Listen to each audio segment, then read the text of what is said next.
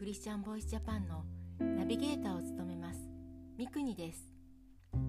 この番組はイエス・キリストを信じたクリスチャンがどのようにイエス・キリストに出会い信じるに至ったかまたクリスチャンとして人生を歩む中での奇跡や祝福を通して本当の神様を証言する番組です。通称カトリナさんのエピソードをご紹介します。私は宮城県気仙沼の出身です。家のすぐそばに海があり海の向こうには大島という島が浮かんでいます。今放送中の NHK 朝の連続テレビ小説「おかえりモネ」のモデルの島です。私には母と兄と弟がいます。近くには祖父母とおば夫婦が住んでいました。私は小中高と気仙沼で過ごしました。高校卒業後先生の勧めで仙台市にある旅館に就職しました。旅館はとても私に合った職業でした。遠方から会いに来てくださるお客様もいました。勤めて2年が経った。3月11日東日本大震災が起こりました。料亭の夕食の準備をしていた時でした。地の底から大きな音がしました。揺れ幅は大きく周りにあるものが激しく横に揺れました。パチン。電気が消えました。もう揺れが収まるだろうと思ってから揺れは強くなり23分は揺れていました。まるで映画の中に入ったようでした。怖がっている暇はなくすぐにお客様の無事を確認しサーブします。もちろん電車も交通機関もすべてストップ。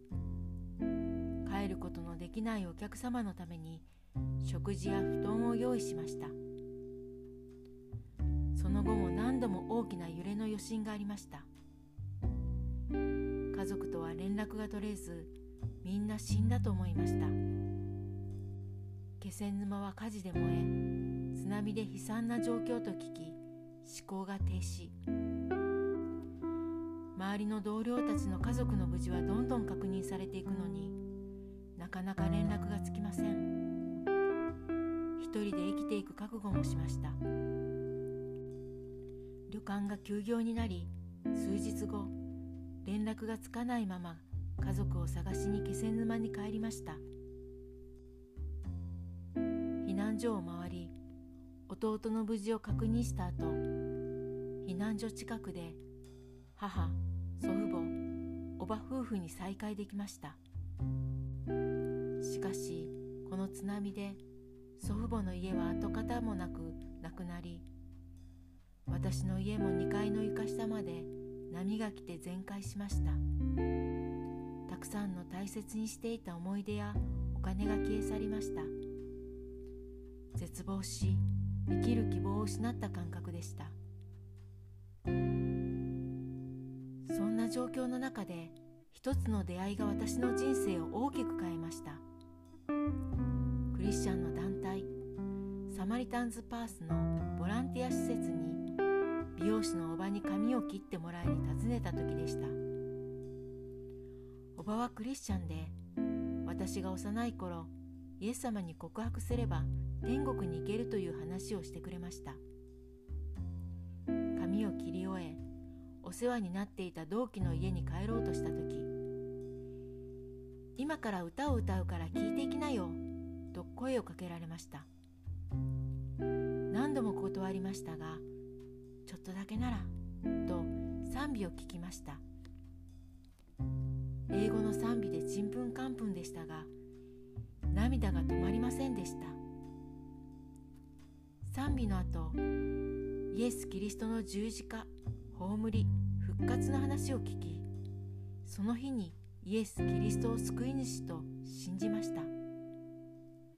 その後私もそこでボランティアとして働きました。サマリタンズ・パースが退いた後はホープセンターという教会になりました。たくさんの国や日本各地からボランティアが来てくれました。その中に兵庫県から来られたチカラさんという教会スタッフがいました。チカラさんが兵庫県に戻られてから電話をしたことがあります。電話の中で「加古川に来てみたら?」と言ってもらいました「行きたい行きたいです」と答えましたが遠い見知らぬ関西の地。仕事や人間関係を一から構築することや親から離れてしまうことを考えると1年以上決断できずにいました。そしてもう一度電話した時「来てみたら？ダメだったら帰ったらええやん」その一言が気持ちを楽にしましたそっかダメだったら帰ったらいいんだ。行きます私は仕事を辞め母や祖父母に話をしました。族の反対は大きかったですが車に荷物を積み込み2015年5月22日1029キロ離れた兵庫県加古川市へ到着しました。加古川の教会に来てたくさんの出会いがありました。そこには神様の計画と祝福と使命がありました。知れば知るほど感動するイエス様の愛を毎日受け取りました。神様が私を取り扱ってくださり困難や苦難を乗り越え祈るものに変えられました。反対していた家族との関係も良くなりました。震災を通して目に見えるものではなく何が一番大切なのかを知ることができました。イエス様はどんな状況の時も私と一緒にいてくださいます。泥沼の中にいた私のところに降りてきてくださり引き上げてくださいました。困難の先には大きな祝福があります。この先もどんな神様の祝福があるのか計画が広がっていくのかが楽しみです。聖書の中の第二コリント人への手紙4章18節に私たちは目に見えるものにではなく見えないものに目を留めます。見えるものは一時的であり見えないものは永遠に続くからです。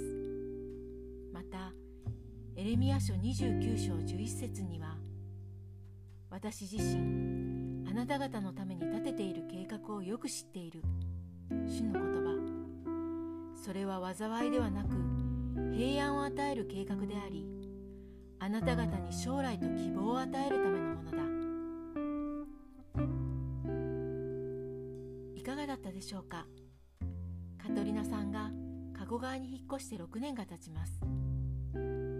現在は教会の敷地内にある子ども園で働いています。